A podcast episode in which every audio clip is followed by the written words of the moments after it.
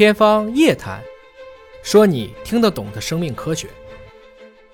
吴老师，在这个问题上，我想请教一下，如何去看待今天我们提倡的这种终身学习？尤其是在人均期寿命啊越来越长，这个世纪初出生的孩子，我们可以预期到他可能大概率能活到一百岁。这种情况下，他二十几岁就学校毕业了，他应该如何去保持这种终身学习的这样一种习惯，并从中受益呢？呃，这尹老师引出了一个这个非常好的一个话题，也非常大的一个话题啊，就是这个终身学习。其实呢，我是这么看待，比如说咱们就讲比较功利主义一点吧，实用一点的，就是说你在工作中能不能获得提升这样一件事儿哈。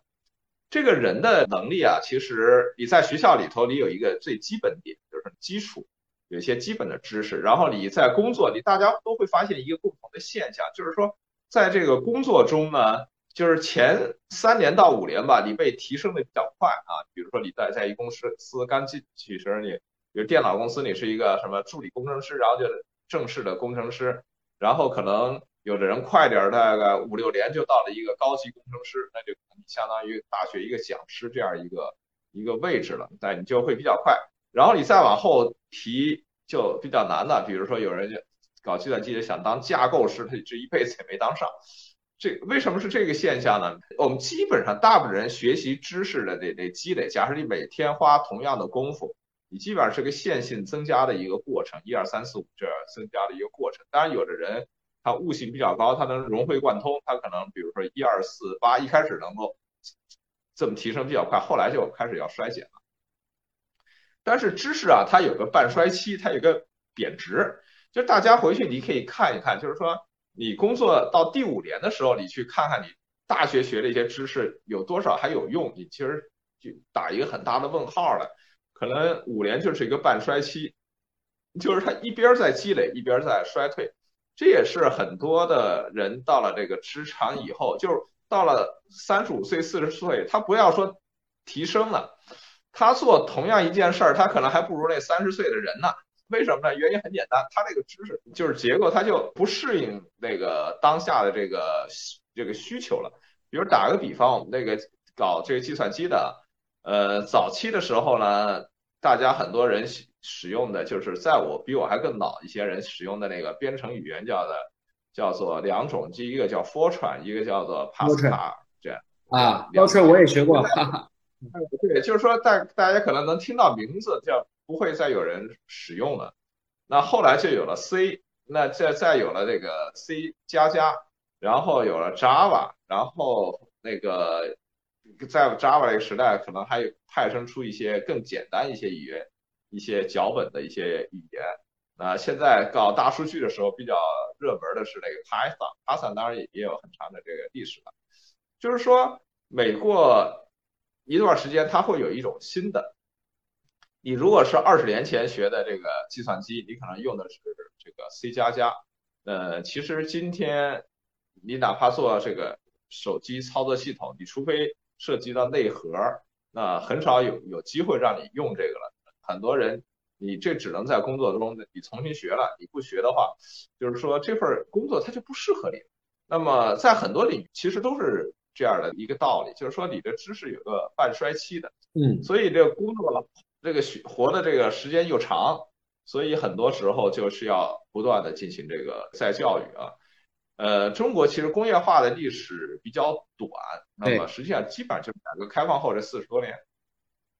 那么在西方工业化历史比较长，所以它的那个叫继续教育或者叫成人教育，不是简单听两门课而规范的去读一个学位。其实呢，这个有很长的这个历史，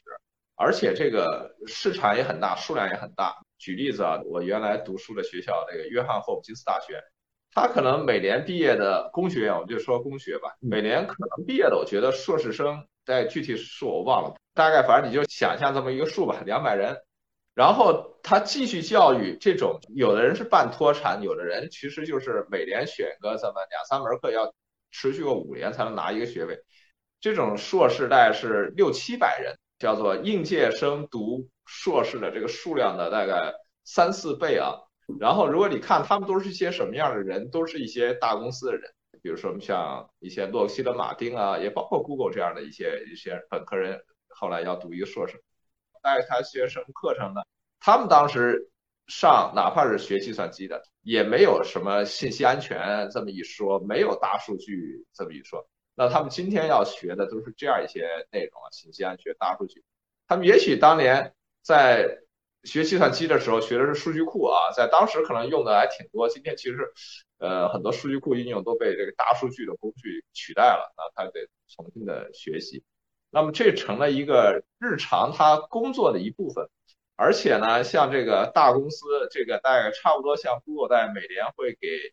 呃员工在五千元到一万元，up to 一万元来付这个学费，就是说你。呃，你比如说到斯坦福大学，你说我修两门课，这这一年你要付一万块钱，一万多的学费吧？可能你你修修一门课一万学费够了，修两门课那一万多一点，大概你自己掏个两三千块钱，那公司给你掏一万块钱，一万美元，然后你就去学这两门课。应届生嘛，可能两年拿了一个硕士，你可能花个五年，但是呢，五年后你就能胜任呃更重要的工作，而且关键你的知识也更新了一点。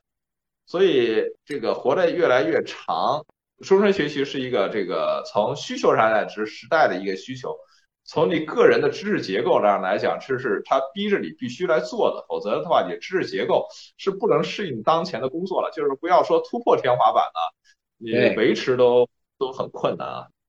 其实这个我觉得吴老师讲的都很实际啊。我们讨论一下，这个什么是这个终身学习？啊，你想一想，吴老师在这个路上，我今天看这个网友的留言，有些时候我非常感动啊。就是说，很多人记得你的浪潮之巅，很多人记得你的大学之路，还有一些知道您的信息钻，包括格局啊，包括见识啊等等，就是长达这么多年的旺盛的这种经历，而且是在不同的领域在不断的去输出。我觉得吴老师本身就是一个终身学习的最好的一个代表啊，他其实做的这个内容是非常跨界的。啊，他也不是仅仅限于他只是去看 IT，包括他刚才对啊我们一些宏观经济的评价，对一些现在这些现象的一些判断，我想其实一个年轻人啊，最重要的就是在于他可能要去找到几个他能够去参考的这样的一些，我不能叫偶像吧，但至少算是一些高人啊，看看他们是怎么走过来。